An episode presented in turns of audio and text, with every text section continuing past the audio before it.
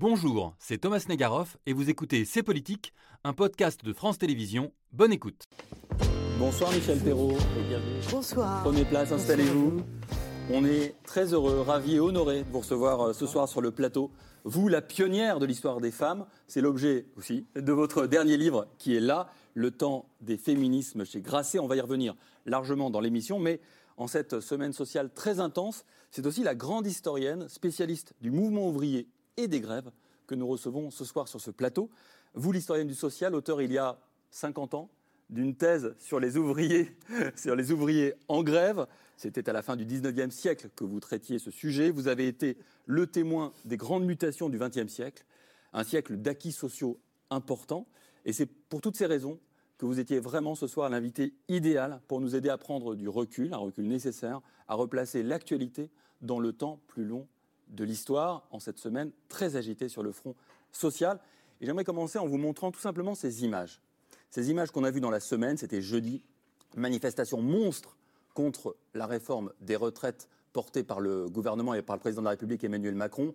On parle de plus d'un million de personnes sur toute la France euh, selon, euh, selon euh, la police, plus de 2 millions selon les syndicats. Comment est-ce que vous, l'historienne du fait social, vous regardez ces images avec vos lunettes d'historienne? Avec, euh, avec beaucoup d'intérêt et puis aussi en, en voyant les changements. Hmm. Parce que là, c'est des foules immenses. hein.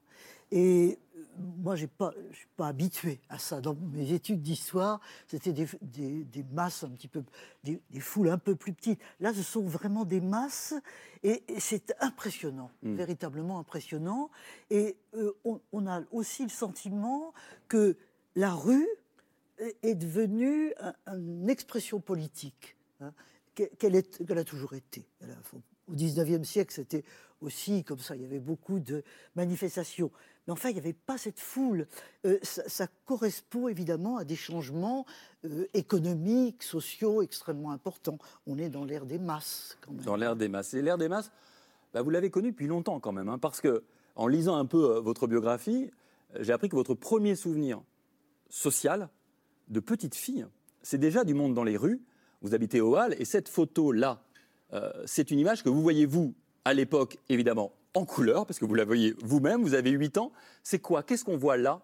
Et en quoi ça a pu éveiller chez vous une fibre sociale, ou en tout cas l'intérêt pour la chose sociale? C'est une manifestation du Front populaire. Oui. Bien sûr.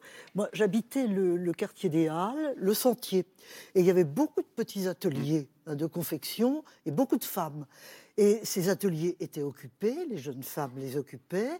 Et il y avait des grandes banderoles sur les ateliers. Et elles faisaient de la musique, chantaient. Et, moi, je trouvais ça formidable. Alors là, je, me disais, j'aimerais bien aller les, les voir, aller les rejoindre. D'une certaine manière, voir à l'intérieur de ces ateliers, euh, pour moi, ça a été important. Parce qu'il faut rappeler que ces grèves-là, c'est celles qu'on appelle les grèves de la joie. Le Front populaire a gagné les élections et pendant plusieurs semaines, les ouvriers occupent les usines Oui. parce qu'ils veulent pousser le Front populaire à des acquis sociaux. C'est pour ça qu'on chante et qu'on danse. Oui, absolument. Euh, Il y, y avait beaucoup, beaucoup de- d'enthousiasme, de, joie, euh, pas du tout d'inquiétude. Mm. L'inquiétude, c'était évidemment dans les milieux bourgeois. Euh, moi, j'appartenais à un milieu bourgeois, mais je ne comprenais pas bien pourquoi on était inquiet chez moi. Parce que moi, je trouvais que c'était très drôle. hein. Euh, et, et donc, euh, oui, j'ai eu le sentiment de deux mondes tout de même. Même si, chez moi, on était très ouvert, on comprenait euh, quand même très bien. Mais euh, oui, là, là, il y a quelque... Alors, ce qui est formidable sur cette photo aussi, Ouais. c'est les casquettes. hein. Euh, c'est l'ère des casquettes, euh, casquettes ou bérets d'ailleurs. Et il y a des femmes. Oui. hein. Euh, on en voit. On n'en voit pas tellement. C'est quand même un monde encore très viril euh, que celui de l'usine. Euh, mais il y en a quand même. Viril et, et inquiétant, parce que vous disiez on était inquiet. C'est inquiet par quoi? La classe laborieuse faisait peur à l'époque? Le Ah oui. bourgeois? Qu'est-ce qui lui faisait peur? Oui, ah, bien, bien sûr. Euh, Qu'est-ce qu'ils vont encore demander? Hein Ah, Et ça. puis euh, le- risque, le, le risque de révolution tout de Mm. même. hein. Euh, Il y, il avait l'Union soviétique, il y avait le Parti communiste euh, qui était, euh, qui, qui- qui revendiquait beaucoup. Oui, il y avait une, il y avait une certaine angoisse d'une révolution possible. Et en tout cas, de complications à la vie quotidienne, de troubles, de difficultés économiques, etc. Oui, il y avait, il y avait quand même beaucoup d'inquiétudes. Beaucoup alors, euh, ce monde ouvrier, il vous interpellait quand vous aviez 8 ans, mais il a continué à vous intéresser ensuite parce que Thomas le rappelait, vous y avez consacré votre thèse, soutenue il y a presque 50 ans. Les ouvriers en grève à la fin du 19e siècle. Et à l'époque, les ouvriers demandaient, à travers les mouvements sociaux, de nouveaux acquis. un meilleur euh, salaire, plus de congés, de meilleures conditions de travail. C'était des grèves offensives. Oui, Désormais, on demande, on de défendre ses acquis sociaux. On manifeste contre un détricotement de, défense, contre la réforme des retraites, contre la réforme de la SNCF. Ce sont des grèves défensives. Qu'est-ce que ça dit de ce siècle nouveau? Est-ce qu'on est rentré dans un mouvement de, recul des droits, des acquis sociaux? Je, ne pense pas. Je, pense que beaucoup de choses ont été gagnées tout de même, hein, beaucoup. Mais les acquis sont toujours fragiles, mmh. toujours. Mmh. Et les, syndicats, les ouvriers, ceux qui travaillent, la conception de travail s'est élargie quand même beaucoup, hein, ont, raison de faire attention euh, à garder ces acquis. Et puis, euh, il y a quand même l'idée de combattre les inégalités. Parce que nous sommes dans un monde très inégal, mm-hmm. hein, mm. et il y a deux grandes inégalités, me semble-t-il. Enfin, non, il y en a beaucoup d'autres. Il y a d'abord l'inégalité du travail. Il y a, il y a des travaux qu'on a envie de continuer. Hein. Euh, quand on est dans ma profession, la frontière du travail, il n'y a pas vraiment de retraite, parce que on est, bien, on est content dans ce qu'on fait, etc. Mais des ouvriers à la chaîne, euh, comme peut-être on va en voir tout à l'heure, c'est pas la même chose. Il y a cette grande inégalité du travail. Et puis il y a une grande inégalité de l'espérance de vie. Hein. Euh, on est dans une société où, dans le monde ouvrier, par exemple, euh, on meurt tôt.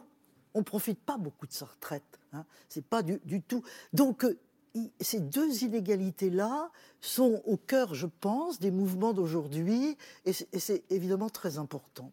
À la fin du 19e siècle, Michel Perrault, les ouvriers se battaient largement pour leur salaire, D'ailleurs, on, raconte que la CGT ne voulait pas de la retraite parce qu'elle considérait que ça amputerait un peu euh, du salaire des, ouvriers.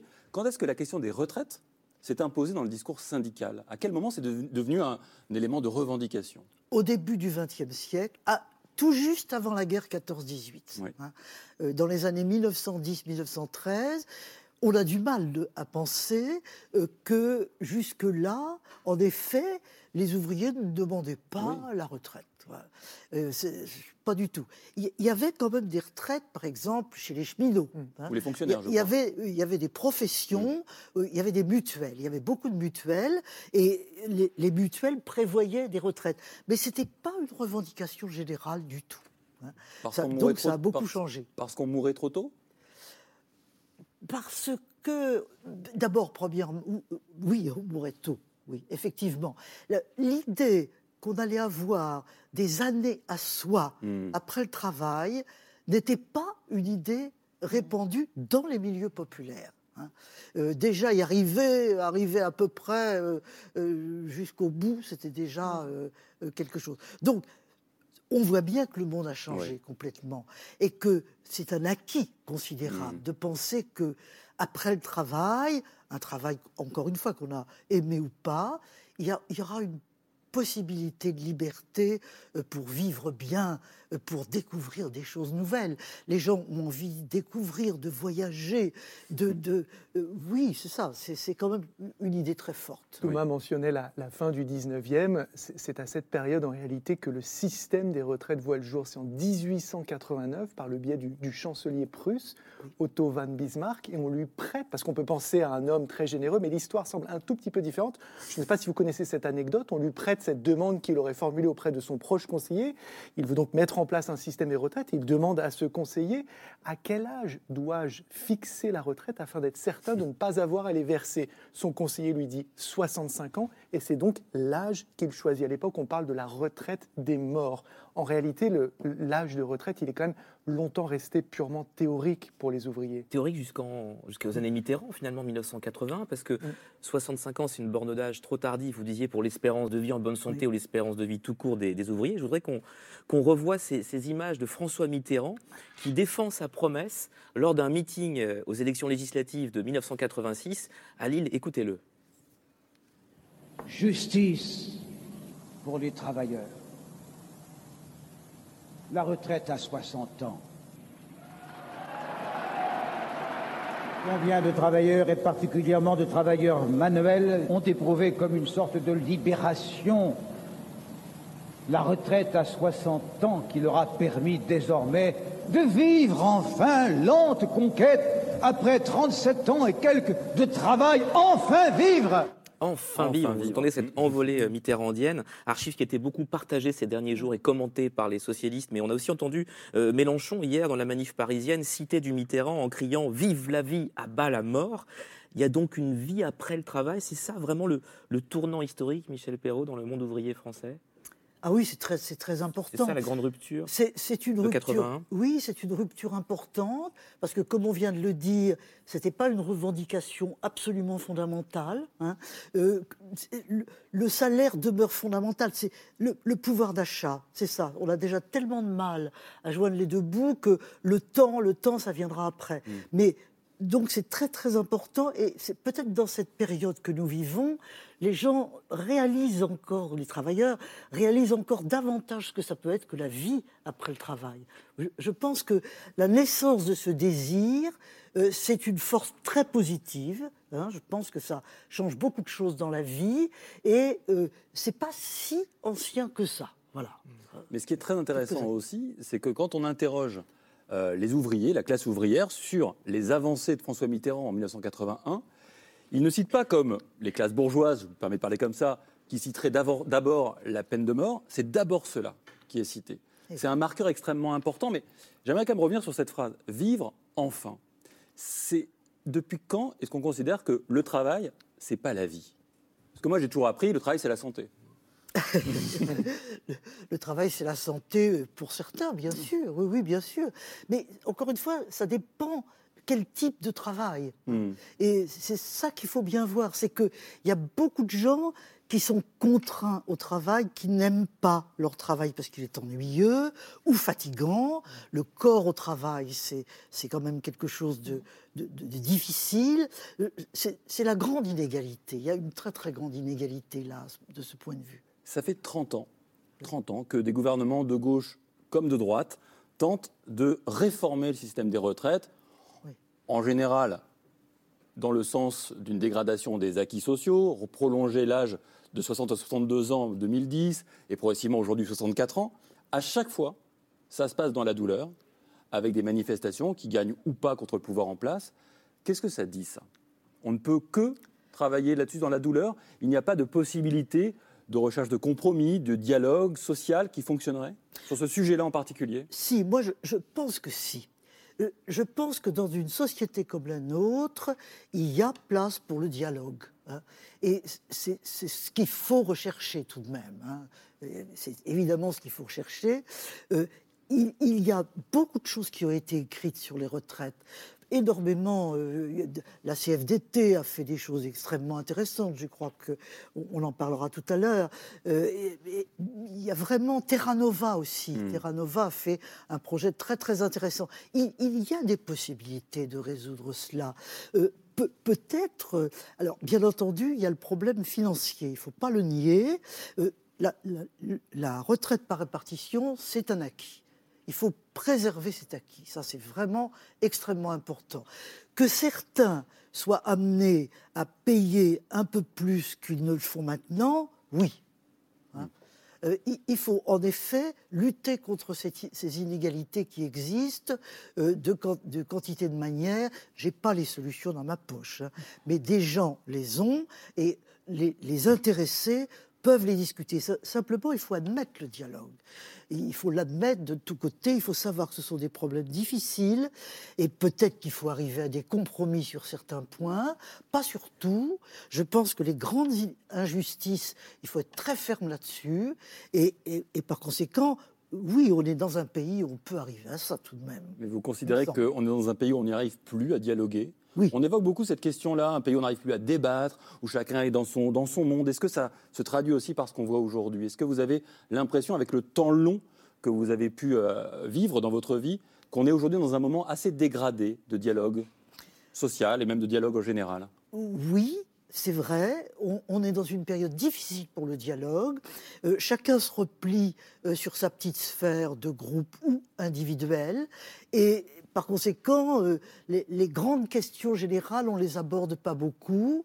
il y a une tension sociale, en effet, très forte, avec des peurs qui reviennent.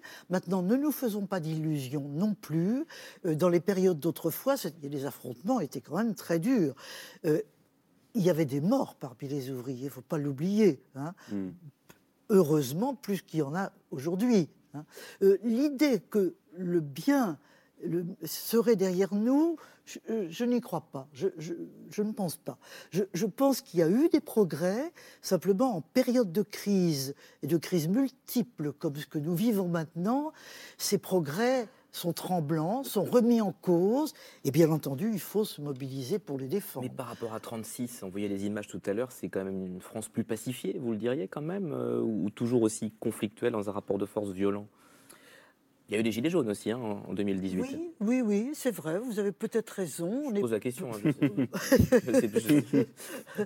on, est peut-être en effet dans une période de, de tension très grande. Euh, pourquoi? Parce que les transformations que nous vivons sont incroyables. Hein. Nous avons beaucoup de mal à comprendre le monde que nous vivons, qui n'est plus du tout celui de 36. Hein. Euh, c'est plus du tout la même chose. Les usines n'ont plus du tout cette même place. La classe ouvrière, on en parle maintenant, mais qu'est-ce qu'il y a derrière le mot classe mmh. ouvrière hein? Voilà ce qu'il faudrait dire aussi. Euh, le travail a changé dans son contenu et et par ailleurs, euh, euh, les, conflits sont partout. Ils sont en Europe, ils sont dans la guerre en Ukraine, euh, ils sont dans, les risques que l'on court du point de vue nucléaire, etc. Donc c'est vrai qu'il y a des tensions très fortes et qu'on a du mal à les analyser. c'est peut-être en effet un peu plus vrai, même certainement, qu'il y a 20 ans. Mais peut-être pas par rapport à la mhm. première moitié du 19e siècle. Je me souviens C'était une période de très très grande tension aussi. Pardonnez-moi, je vous ai coupé. Euh, Michel Perrault, au moment des Gilets jaunes, je me souviens vous avoir lu, vous disiez, quand la base n'est plus entendue par le haut, c'est un climat révolutionnaire. Est-ce que vous pensez qu'on est encore dans ce moment-là, pas une révolution, mais un climat révolutionnaire? Climat révolutionnaire, je pense le mot révolution, il ne faut pas le brandir à tout, prix. Euh, par ailleurs, est-ce que la révolution est, pour nous, aujourd'hui, dans ce monde compliqué, le bon mode du changement? Hmm. Eh bien, je n'en suis pas sûr. Je n'en suis pas sûr. Euh, je ne parle que pour moi. Hein, et je ne voudrais surtout pas. Je, suis pour ma part pour un réformisme radical. Voilà, hein. C'est-à-dire des réformes, mais profondes, qui prennent en compte les injustices dont on a parlé. La révolution, c'est un processus euh, extrêmement bouleversant. Mm. On est dans une société qui est extrêmement complexe et c'est pas certain que ce soit un bon mode de changement. Bon, Michel Perrault, vous n'êtes pas qu'une historienne du monde ouvrier. La question des femmes est également, et depuis bien longtemps, au cœur de votre travail, de votre vie. Il y a ce livre, Le temps des féminismes, qui sort euh, cette semaine. Et d'ailleurs, il y a une image euh, qu'on voulait absolument vous montrer ce soir. Cette semaine, quand on l'a vue, on s'est dit, ça, c'est pour Michel Perrault. Cette image, c'est une image de la semaine, celle de Jacinda Ardern, première ministre de Nouvelle-Zélande, qui a annoncé jeudi sa démission à la surprise générale. I know what this job takes, and I know that I no longer have enough in the tank to do it justice. It's that simple. Alors depuis, on a beaucoup entendu de réactions du style un homme n'aurait jamais fait ça. Un homme se serait accroché au pouvoir. Les femmes ne s'accrochent pas au pouvoir. J'ai deux questions à vous poser. Une plus piège que l'autre, je vous préviens. La première question, c'est est-ce que les femmes gouvernent différemment quand elles sont au pouvoir? Deuxième question, est-ce que c'est sexiste de le penser? Première question, est-ce que les femmes euh, font différemment? Pas nécessairement. Hmm. Euh, parce que les, les, problèmes à régler euh, bon, sont souvent identiques pour les uns et pour les autres. Il ne faut pas, par ailleurs, idéaliser les femmes. Je veux dire qu'il il n'y a pas plus euh, de peuple sauveur que de sexe sauveur. hein. Euh, Voilà. Euh, on a des femmes d'ex- d'extrême droite. Bon, voilà. Giorgia On Meloni partout. en Italie qui On gouverne. en a en exemple. Italie, on en a dans bien des endroits. Donc euh, il ne faut pas faire de, euh, il faut pas idéaliser de ce point de vue-là. Ceci étant, cette femme, Jacinda Ardern, Oui. Nous donne exactement le modèle de ce qu'il faut faire. Qu'on soit homme ou femme. Ah bah, c'est-à-dire pas d'attachement excessif au pouvoir. Et si elle, elle a déjà gouverné un certain temps, dans sa vie privée, elle a des problèmes à régler Mhm. importants, et elle le fait. Et peut-être, euh, en effet, euh, c'est peut-être une attitude, là, du coup, assez féminine, euh, féministe même. Mhm. hein. C'est-à-dire, le pouvoir, bien, mais c'est pas li- mon idéal absolu. Ma vie n'est pas là. Voilà, elle peut être ailleurs. Alors, Et ça, je trouve que c'est très important. ce livre, elle pourrait être dans votre livre, hein, Jessica Ardern, hein, ce livre, Michel Perrault, Le temps des féminismes, il est à mi-chemin. Euh, D'ailleurs, entre l'autobiographie et l'histoire du féminisme, Camille l'a lu avec beaucoup d'intérêt. Mm. Qu'est-ce que vous en avez retenu? Ben, je me suis dit qu'il en fallait du courage et du temps pour lutter contre l'invisibilité des femmes dans l'histoire. Donc merci d'y avoir contribué euh, par vos recherches. On comprend à quel point la tâche était grande en lisant euh, cet ouvrage. Avant vous et vos collègues en France, personne ne s'était euh, posé la question de raconter précisément l'histoire des femmes. Vous écrivez, je cite, L'invisibilité est une donnée constante de l'histoire euh, des femmes. Vous les appelez d'ailleurs les grandes oubliées. Et quand vous décidez d'écrire leur histoire, la première difficulté que vous rencontrez, c'est la question des sources, longtemps exclues de l'espace public, souvent tenues éloignées des arts les plus nobles, de l'écriture, des lettres. Elles ont laissé moins de traces. Vous parlez, c'est très jolie expression, d'ombres légères. J'ai bien aimé. Pour les faire apparaître, ces femmes, il faut donc se plonger dans l'intime, le privé, là où elles sont souvent reléguées. Vous lisez les journaux intimes, les lettres d'amour, les photos de famille, les registres de naissance. C'est tout à propos pour vous qui voulez être, je crois, archéologue quand vous étiez petite, c'est ça? Oui. Oui. c'est pour ça. euh, Est-ce que c'est donc ça pour vous, être historienne et féministe Parce que je tiens à faire la distinction, hein, vous l'expliquez clairement dans le livre, vous n'êtes pas une historienne du féminisme, vous êtes historienne et féministe, vous êtes allée chercher les traces, les indices laissés par les femmes Alors, il y a beaucoup de choses dans tout ce que vous dites. Euh, D'abord, je voudrais euh, minimiser mon rôle. Vous savez, je suis. Non, mais je suis. Ça a été un mouvement collectif. Voilà. hein. Moi, je suis là, euh, et puis il y a eu beaucoup d'autres qui l'ont fait. C'est ça qui est intéressant, d'ailleurs, c'est qu'il y a eu beaucoup d'autres. Il y avait, on pourrait citer des travaux antérieurs aux nôtres. Bon, mais mettons que collectivement, nous, notre génération, a fait émerger les femmes dans l'histoire. Alors, pourquoi est-ce qu'on ne parlait pas des femmes? Pour plusieurs raisons. D'abord parce que l'histoire, quand elle a commencé, elle s'intéressait à la chose publique. Les guerres, les gouvernements, voilà, l'histoire grecque quand même, hein, euh, c'est tout à fait ça. Et euh, il a fallu du temps pour qu'on porte un autre regard sur l'histoire. Les sources, bien sûr. Maintenant, les sources, vous savez, à partir du moment où on pose la question, on va trouver des choses. Hein. Euh, Au fond, l'historien, c'est un peu un policier. hein. Ou un journaliste Il cherche un peu partout, il fouille, il regarde. Et à partir du moment où vous posez une question nouvelle, vous allez trouver des choses nouvelles. Alors c'est comme ça pour les femmes, même si, effectivement, il peut y avoir un déficit de sources du fait qu'on ne les regardait pas, euh, que, euh, vous savez, entre le public et le privé, il y avait vraiment un mur. Hein. Et par conséquent, euh, à la- limite, même, on ne voulait pas intervenir dans le privé du tout. On le voit d'ailleurs même dans, le- dans les problèmes actuels. Euh, do- donc, Alors- euh, tout ce que vous avez dit est tout à fait juste. Précisément, les problèmes actuels, venons-y. Euh, il y a dans votre livre cette phrase que j'ai remarquée l'égalité est loin d'être gagnée, elle risque d'être mise en question dès qu'il y a une crise. On a voulu s'arrêter ce soir sur trois combats, toujours d'actualité, pour les femmes en France et ailleurs dans le monde. Le premier combat, c'est la lutte contre les violences faites aux femmes, notamment les violences sexuelles. Pour rappeler dans votre livre euh, l'importance révolutionnaire du mouvement MeToo, mais vous soulignez aussi que le combat n'est pas encore gagné. Qu'est-ce qu'il manque pour achever ce combat? Il, manque que dans les têtes, déjà dans les têtes, euh, ça change et que euh, on considère véritablement les femmes comme complètement égales, ce qui n'est pas finalement si- réalisé partout que ça. hein. Donc il y a encore beaucoup de choses à changer parce que c'était des structures fondamentales. Et puis, bien entendu, il- il- on fait beaucoup de lois, mais ces lois ne sont pas appliquées souvent. hein.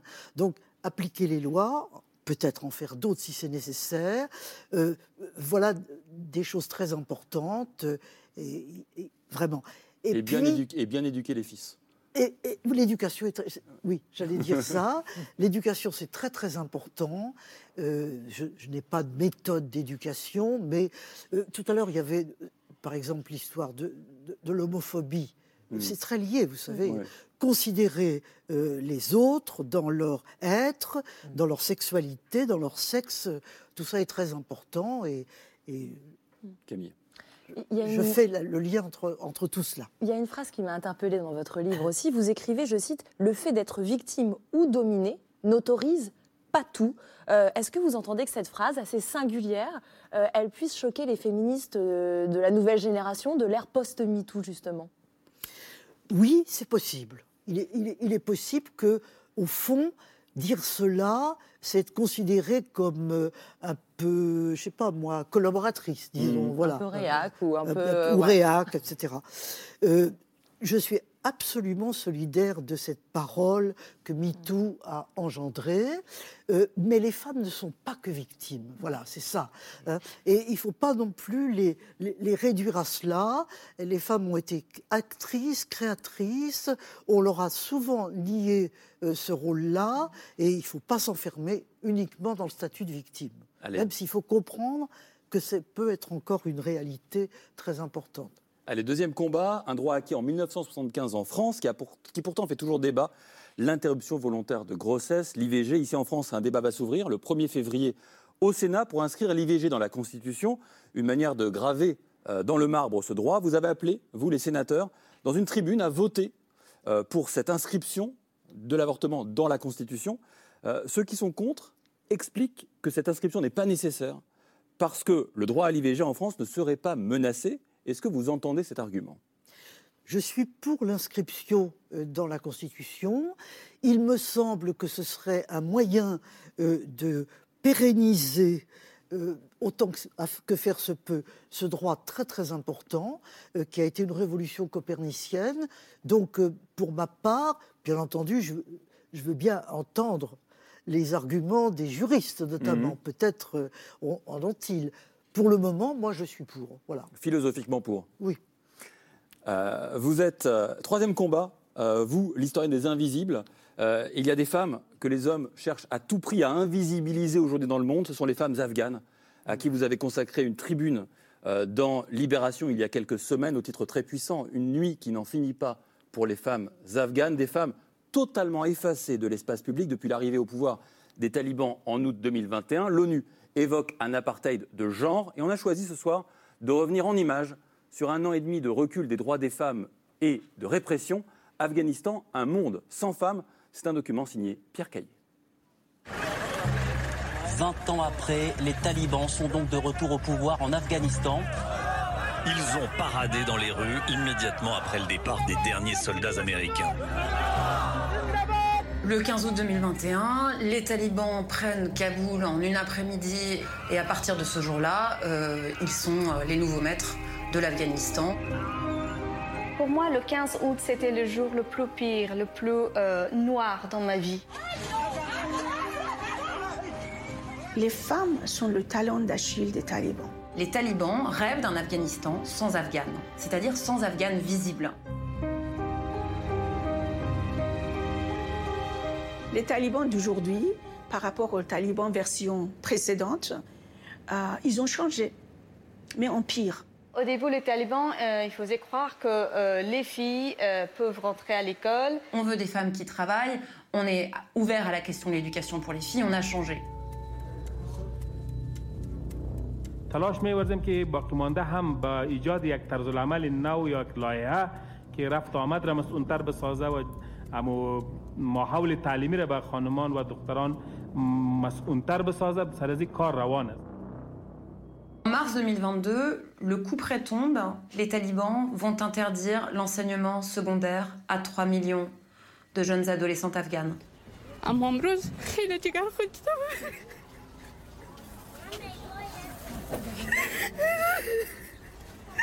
چی بگویم چیزی گفتن نمیتونم Les petites filles ont été traumatisées par cette décision. L'école, c'est pas simplement le lieu de l'apprentissage, c'est vraiment le lieu de la sociabilisation.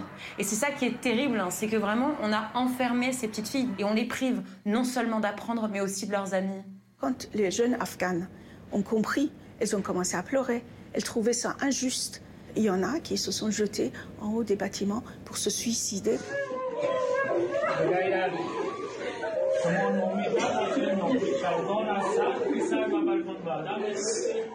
Quelques mois après, ils ont interdit euh, les filles d'aller euh, à l'université. C'est vraiment la preuve qu'en fait, les talibans, tout ce qu'ils racontent sur on veut des femmes docteurs, on veut des femmes enseignantes, on veut des femmes ingénieurs, etc., ça veut dire que ça n'existe pas. Une femme éduquée va éduquer ses enfants. Donc vous allez fatalement aller vers une société et qui est développée. Et les talibs ne veulent pas ça. Ils l'ont dit à de multiples reprises ces dernières semaines. Pourquoi est-ce qu'une fille serait éduquée en Afghanistan aujourd'hui ou pourquoi est-ce qu'elle irait travailler puisque de toute façon le rôle de l'homme de la famille c'est d'aller au travail? Pour les talibans, la femme est un objet au service de l'homme. Vous sortez à l'extérieur de chez vous, euh, même en burqa, vous êtes considéré comme une pute.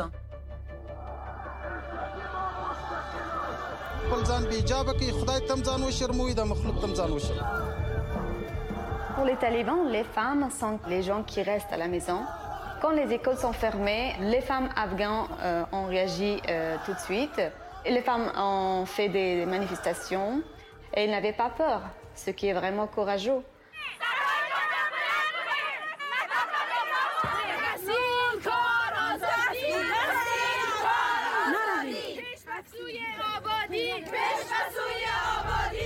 Les manifestations de femmes, c'est la hantise absolue euh, des talibans. C'est-à-dire que moi, à chaque fois que j'ai couvert une manifestation, ils répriment ces manifestations dans la violence, ils tapent les journalistes qui les courent, ils embarquent parfois, souvent, des militantes. Aujourd'hui, les femmes ont disparu complètement de la société afghane.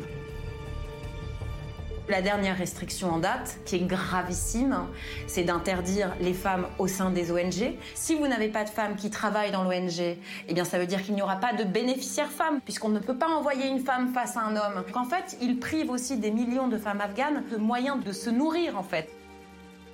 Tant que le régime taliban reste, il n'y a pas d'avenir pour les femmes afghanes.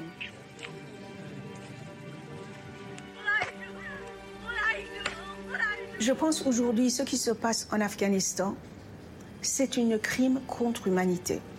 Il y a une course effrénée de la part des talibans à l'effacement euh, du féminin et de la femme dans l'espace public qui, qui défie en fait les prévisions qui étaient même les plus pessimistes. Document signé Pierre Caillé. Je vous ai vu beaucoup réagir, Michel Perrault, en regardant ce- ces images. Vous avez dit c'est horrible. Comment Oui. vous regardez ça en fait? Oui, c'est- un remarquable reportage, véritablement. Merci de nous le donner. Oui, il n'y a, pas de mots pour dire ça. Alors là, véritablement, on est dans l'exclusion, la domination totale. euh, Et euh, évidemment, on se, on se sent très privilégié quand on voit ça. hein. Mais Alors, qu'est-ce que nous pouvons faire? Voilà, Mm. c'est ça. hein. Qu'est-ce que nous pouvons faire, nous? Voilà. Moi, ça me tracasse beaucoup, ça. hein, Parce que on, on se sent dans notre monde euh, très privilégié et on, bon, on déplore tout ça. Et, bon, on l'analyse aussi. C'est vraiment le, la domination masculine. Alors là, euh, dans, son, dans pur, euh, son affirmation sans, sans ombre, sans, sans inquiétude. C'est- incroyable. Dans votre Et livre, il faut, il faut effectivement, il faut replacer l'histoire des femmes dans le monde. Je Oui. crois que c'est très très important aujourd'hui. Dans votre livre, euh, vous citez Georges Sand, pour qui l'absence d'éducation est le plus grand crime des hommes envers les femmes. C'est ce qu'on voit là? Oui, c'est le crime à l'état pur. Ce que nous voyons, c'est le crime à l'état pur. Dans la tribune que Thomas a mentionné tout à l'heure, que vous co-signez dans, Libération, vous avez évidemment des, mots très durs contre cette infamie euh, des, talibans, mais vous n'êtes pas tendre non plus avec un Occident que vous accusez de lâcheté, de, naïveté, qui a transigé quelque part, selon vous et, et vos collègues qui co-signaient cette tribune, en se réinstallant au début de, de l'année dernière. Mais que fallait-il faire justement? C'est-à-dire, est-ce que l'Occident aurait dû refuser de revenir afin d'accroître la population, la, pression pardon, sur le régime des talibans? Euh, mais ce qui pourrait entraîner la mort par la famine, euh, et puis l'absence de traitement de maladies qui ne sont que traitées par ces humanitaires, l'Union européenne, ou alors est-ce qu'il faut, encore une fois, euh, négocier avec ces talibans? Je n'ai pas de réponse à votre question. On entre dans des questions politiques extrêmement difficiles. on, est toujours partagé entre, en effet, la négociation qui a priori paraît la meilleure solution, et puis par, par moments on se heurte à des murs. Mais est-ce que une guerre de plus? Voilà, c'est ça, ça le problème. Véritablement, j'ai pas de solution. Mais en tout cas, euh, aller aussi loin que possible dans la condamnation et dans peut-être l'isolement commercial. Pas, les mesures économiques peuvent mm. être très très importantes aussi. Hein. Euh, je suis désolé de ne pas avoir de solution. Si on dézoome un peu, Michel Perrault, est-ce que vous diriez que l'état des droits des femmes euh, est un bon indicateur du niveau de démocratie d'un État? Ah oui. Ah oui, ça je pense que oui. Je, pense qu'il y a une alliance entre le féminisme, les féminismes et la démocratie. Hein. Euh, ça, véritablement, euh, c'est très important. C'est comme ça que se sont développés les droits des femmes et les féminismes. Et si l'on on, réduit les droits des femmes, eh bien, on attente à la démocratie. Et là, véritablement, on ne peut pas parler de démocratie. pas, le moins du monde, véritablement. C'était C'est Politique, un podcast de France Télévisions. S'il vous a plu, n'hésitez pas à vous abonner pour ne rien manquer. Vous pouvez également nous retrouver en vidéo sur France.tv.